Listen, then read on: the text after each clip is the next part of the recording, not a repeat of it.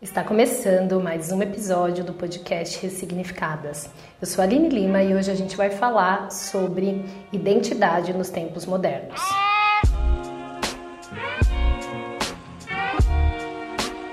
Essa semana eu tava zapeando aí, né, os feeds e eu tenho cada vez mais, como eu tenho conversado com vocês, olhado para o meu tempo de qualidade na internet, é, entendido quem são as pessoas que eu quero que me influenciam de alguma forma, né, porque eu acho que todos nós somos influenciadores um dos outros e as redes sociais ela potencializa essa influência. E eu tenho vira e mexe feito essa limpeza né na, nos perfis que eu estou seguindo no que eu quero que que faça parte da minha vida. E tem um que eu comecei a seguir há, há, algum tempo, que é muito bacana, assim, ele, ele é um psicólogo, Luciano, ele traz reflexões muito com um olhar social, sabe? Ele não traz uma reflexão da subjetividade, das questões psíquicas que a gente vive numa perspectiva individual.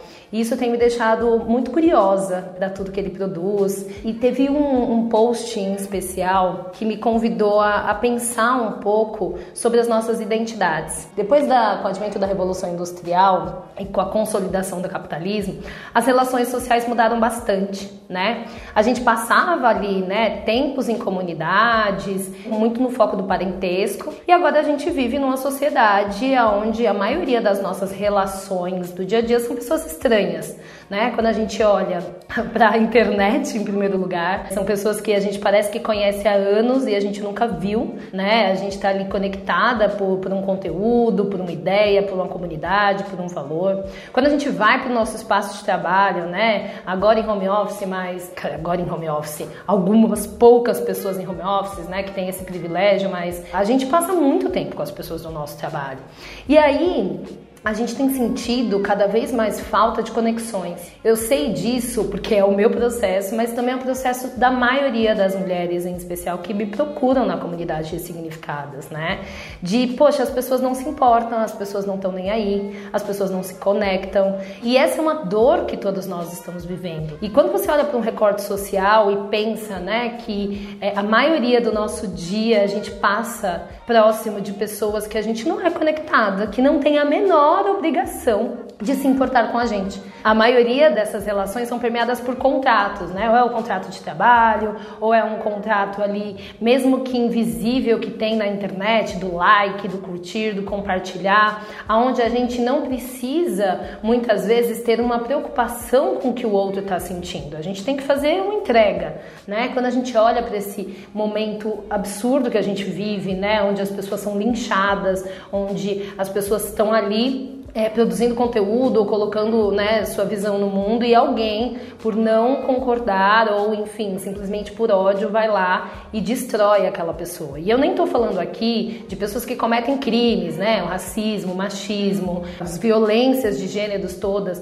Não estou falando disso. Estou falando de alguém que simplesmente produz um conteúdo, tem um olhar sobre o mundo e alguém que tem um olhar contrário vai lá e destrói aquela pessoa. Eu confesso que muitas vezes eu fico pensando, nossa, será que que, eu devo continuar produzindo conteúdo. É, as pessoas estão tão violentas na internet que a gente tem medo, a gente tem medo de falar sobre o que a gente está sentindo, de falar o que a gente está pensando, porque as pessoas não têm, né, é, mínima empatia e aí por ter esse, esse, contato invisível da rede social é aquela coisa, tipo não importa o que você está pensando, o que você está sentindo, eu vou falar o que eu quero falar, né? E tudo isso, gente, sem que a gente perceba, ou com a gente percebendo, como é o caso que a gente está discutindo aqui, as nossas identidades, né? A forma como a gente se identifica vai ficando cada vez mais complexa. Parece no momento que a gente está vendo que a gente está muito mais livre para ser quem a gente é. Não, seja quem você é, tal. A gente tem essa liberdade.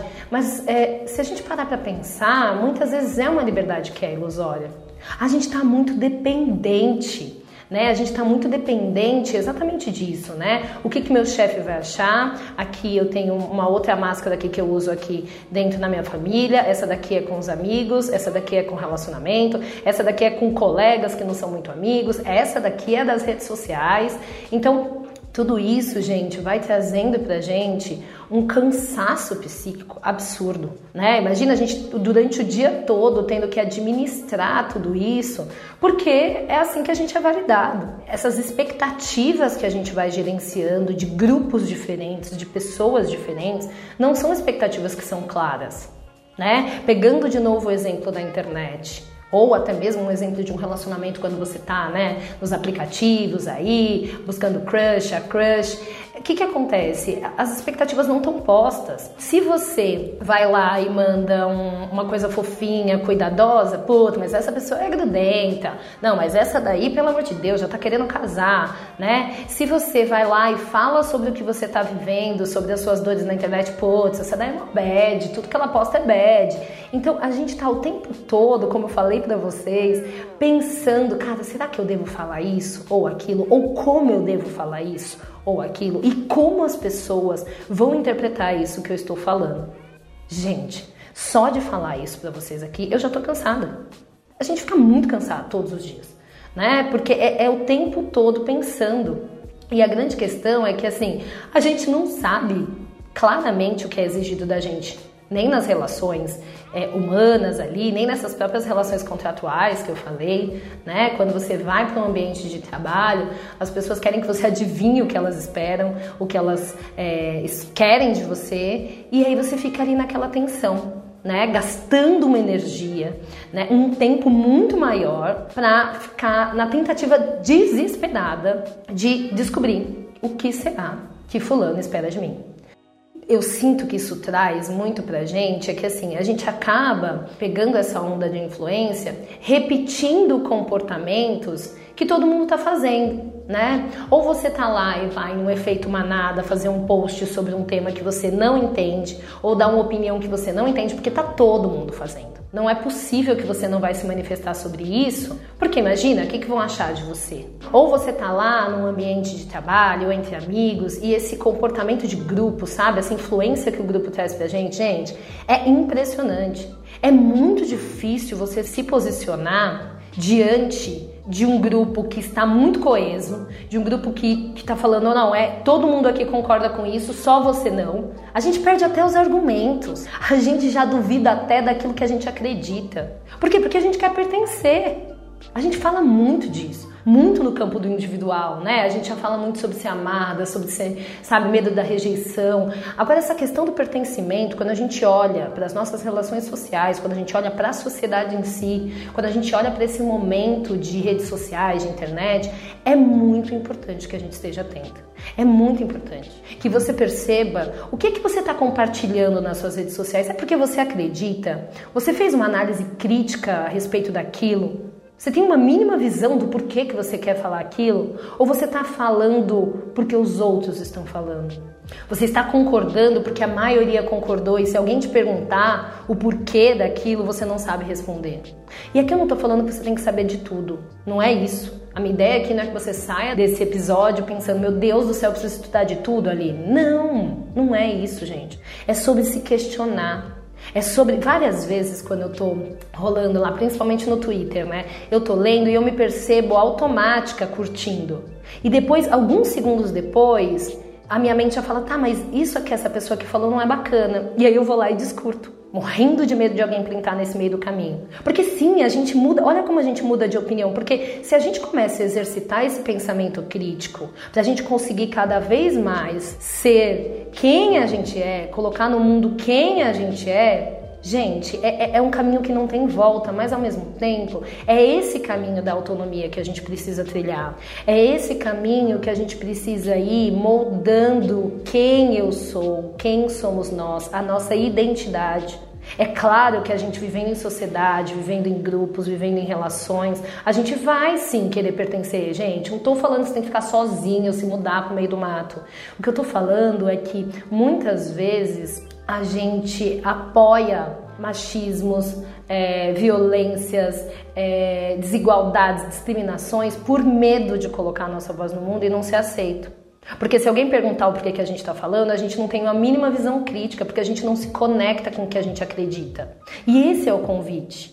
O convite é que assim, ao invés da gente ficar tentando criar uma linda história para que as pessoas olhem para a gente e falem: nossa, como o fulano é foda. Como que a gente cria uma história coesa, uma história real para nós mesmos antes e acredita nessa história e sustenta essa história com atitudes, com ações, para depois falar disso para o mundo? Porque vai ser natural. Se a gente começa a ter a nossa própria voz, se a gente começa a ser crítico com relação a tudo que a gente consome, aquilo que a gente escuta, nas relações com as pessoas que a gente gosta, se a gente começa a aprender a dizer não, acho que eu não concordo. Olha, eu penso de um outro jeito. Não é sobre ser donos da razão, é sobre pensar diferente e tá tudo bem, gente. Essa é a riqueza da gente viver em grupo, em comunidade, em sociedade. A gente precisa todos os dias. Eu falo sempre a gente, tá? Porque eu preciso também, isso é para mim. Enquanto eu falo, eu estou me escutando. A gente precisa diminuir, né? Parar às vezes é impossível, mas pelo menos diminuir esse tempo gasto com essa gestão da nossa imagem, do que vão achar. E colocar um pouco dessa energia do quem eu sou. E isso, gente, exige esses pensamentos, essas brisas que a gente tem aqui, no, no episódio é esse processo de falar: peraí, será que eu penso isso mesmo? Peraí, por que, que eu acabei de fazer isso? Por que, que eu uso essa roupa? Por que, que eu frequento esse lugar? Por que, que eu sigo essa página? Por que, que eu ainda estou em tal grupo do WhatsApp? Por que, que eu trabalho aqui nesse lugar? Por que, que essas pessoas ainda fazem parte do meu círculo de amizade? Por quê? Se você fizer essas perguntinhas assim, ó, simples de porquê e começar a refletir sobre isso, você vai perceber que talvez você esteja vivendo desalinhada com aquilo que você acredita, simplesmente para pertencer. E aí não é que você tem que sair brigando com todo mundo também, rompendo com todo mundo e tchau. Não, mas talvez à medida em que você vai reconhecendo isso, vai colocando, se posicionando, se enxergando, aconteça uma seleção natural. Como é que eu falei no início do nosso podcast, uma seleção onde você fala, cara, eu não quero mais seguir essa página. Acho que esse grupo não faz mais sentido no momento que eu estou vivendo. Acho que talvez essas pessoas, esse lugar que eu frequento, não tem nada a ver com os meus valores. Ou talvez eu não vou postar o que está todo mundo postando porque eu ainda não tenho opinião formada sobre isso. E eu não quero compartilhar de repente algo que não seja real. Não quero compartilhar uma fake news. Então, o episódio dessa semana é para que a gente respire, questione, volte para dentro e comece a, a trabalhar numa identidade mais verdadeira, que consequentemente a gente vai colocar isso no mundo. Ao invés da gente ficar buscando a melhor história para contar sobre nós mesmos, é o momento da gente começar a construir essa melhor história. E esse é o convite dessa semana. Eu espero que essa semana você consiga se fazer as perguntas certas, básicas como as que eu fiz aqui, mas que façam de alguma forma você olhar a sua volta para você mesma de uma forma diferente, tá bom? Nos vemos na próxima semana.